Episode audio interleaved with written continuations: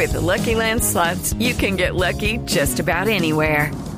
This is your captain speaking. Uh, we've got clear runway and the weather's fine, but we're just going to circle up here a while and uh, get lucky. No, no, nothing like that. It's just these cash prizes add up quick. So I suggest you sit back, keep your tray table upright, and start getting lucky. Play for free at LuckyLandSlots.com. Are you feeling lucky? No purchase necessary. Void where prohibited by law. 18 plus terms and conditions apply. See website for details. Hace pocos minutos, el director general del Cuerpo de Bomberos de Bogotá, Jorge Arturo Lemus, dijo a Blue Radio que se está controlando el incendio que afecta el cerro de Monserrate, específicamente muy cerca del camino peatonal. Sí, hay un porcentaje importante de estar controlado, un 80%.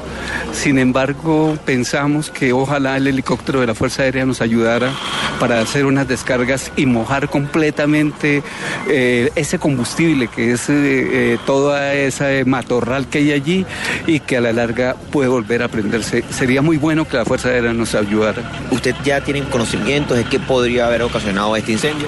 No, mire, nosotros presumimos que fue provocado porque fue al lado del sendero. De todas maneras, la unidad investigación de incendios lo determinará. El director del Cuerpo de Bomberos de Bogotá dijo que se tiene previsto que en una hora se termine de controlar el incendio en un 100%. Carlos Arturo Albino, Blue Radio. En otras noticias, el presidente del Senado, Luis Fernando Velasco, debió solicitar la extensión de las sesiones extras hasta el próximo 22 de diciembre para que los partidos elijan a quienes postularán para la comisión que encabezará el juicio que debe adelantarse en contra del magistrado Jorge Ignacio Pretel. El secretario general de la Organización de Estados Americanos, Luis Almagro, consideró que el acuerdo sobre víctimas del conflicto armado en Colombia alcanzado en las últimas horas era el más complejo del proceso de paz.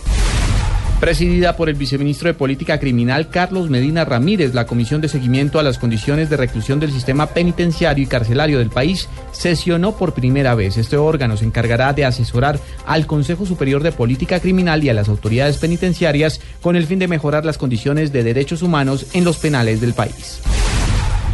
Y en información internacional, el petróleo cayó a sus niveles más bajos en casi siete años, tras conocerse un inesperado incremento en los inventarios de crudo en los Estados Unidos. El precio del barril WTI para entrega de enero perdió 1,83 dólares y se ubicó en 35,52, un valor que no se registraba desde el año 2009.